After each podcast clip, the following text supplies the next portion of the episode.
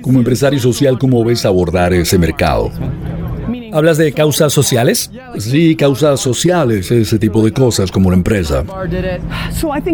Mira, creo que la mayoría de esas compañías son absolutamente un engaño. Y es en serio. Creo que toda la gente que sigue, no sé, los de los zapatos, ¿no? Y dices, oh, si compras un zapato o un sombrero y yo le voy a dar un niño en Uganda, le voy a dar un sombrero y entonces le suben el precio suficiente para pagar por eso, es una estupidez. Entonces creo que hacer el bien social es muy bueno y la gente debería hacerlo. Y de hecho no creo que haya diferencia en cuanto a marketing eh, en una compañía que tenga un buen ADN y una que esté allí simplemente para ganar dinero.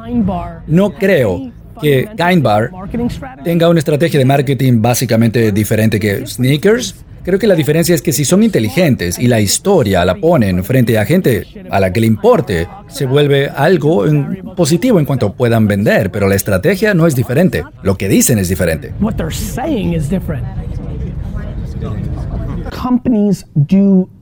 Las compañías hacen este tipo de estrategias 99.7% de las veces por un interés comercial. Creen que se ve bien ante la gente a la que le quieren vender jabón.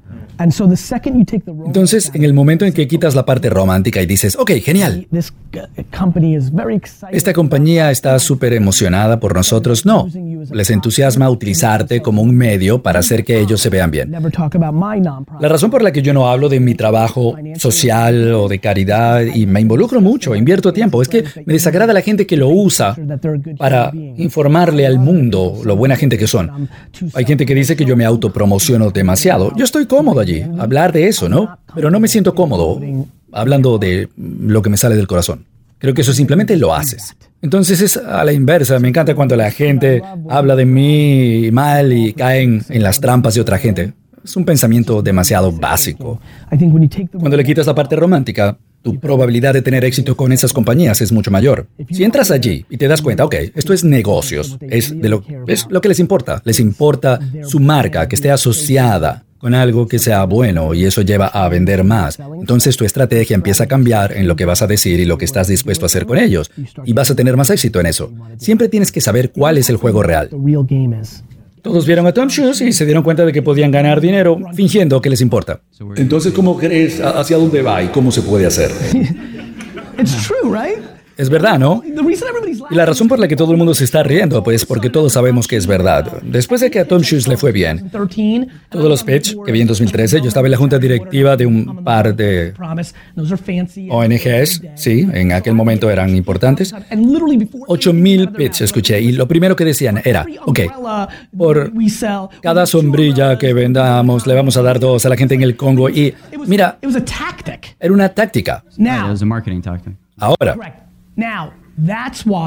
esa es la razón para responder tu pregunta, por, por, lo que me entusiasma, porque ahora, sí, estamos, es un sub y baja, es como las redes sociales. Eh, Twitter, totalmente abierto, Facebook, bueno, no, no, tan abierto, pero estaba abierto, luego entró Snapchat y debido a esa apertura tuve la oportunidad ahora de cerrar más. Y creo que el próximo Twitter se va a crear en los próximos cinco años, estoy realmente tratando de prestar atención. El espacio con el que estoy más obsesionado y que no me di cuenta fue Tinder. Yo invertí, cuando Grindr creció dentro de la comunidad gay, yo dije esto va a pasar 100% con chicos y chicas. Invertí en unas cuantas highlight, pongo, etc. Y perseguí todas esas apps de descubrimiento de gente, que quería decir obviamente tengamos sexo. Ahí venía Tinder, se estaba incubando, no tuve oportunidad de invertir, pero en 2011, 2012, 13, el mayor temor de mi vida es que yo me iba a perder esa app, porque sabía que iba a explotar. Y es como me siento ahora sobre las ONGs o el emprendimiento social. Alguien que venga con una intención clara, no una táctica, y va a producir algo, una compañía muy significativa, y la estoy esperando. Nada aún. Nada que yo haya visto, a lo mejor ya está por ahí, yo no veo todo, pero sí creo que como seres humanos tenemos una enorme cantidad de compasión y nos encanta respaldar esas cosas, pero sabemos que los estafadores y los engañadores están ahí, usaron esa táctica, entonces como que nos cerramos ante eso. Por eso me molestaba tanto en el mundo social, redes sociales, cuando la gente estaba desesperada de subir el número de seguidores, el, el terremoto de Haití fue el peor momento para mí en marketing, realmente, porque incluso mis amigos, la gente estaba haciendo cosas como, por cada seguidor de Twitter, de este tweet, voy a donar un dólar a la gente de Haití. Literalmente, yo estaba ahí todo el día respondiendo, mira, imbécil, ¿por qué no donas tú directamente? En un mundo donde los negocios eh, quieren dar, ¿cuál es la principal motivación para intentar tener ganancias en lugar de ser una organización de caridad? Um, Porque quieres. No hay nada mal con eso, tener ganancias.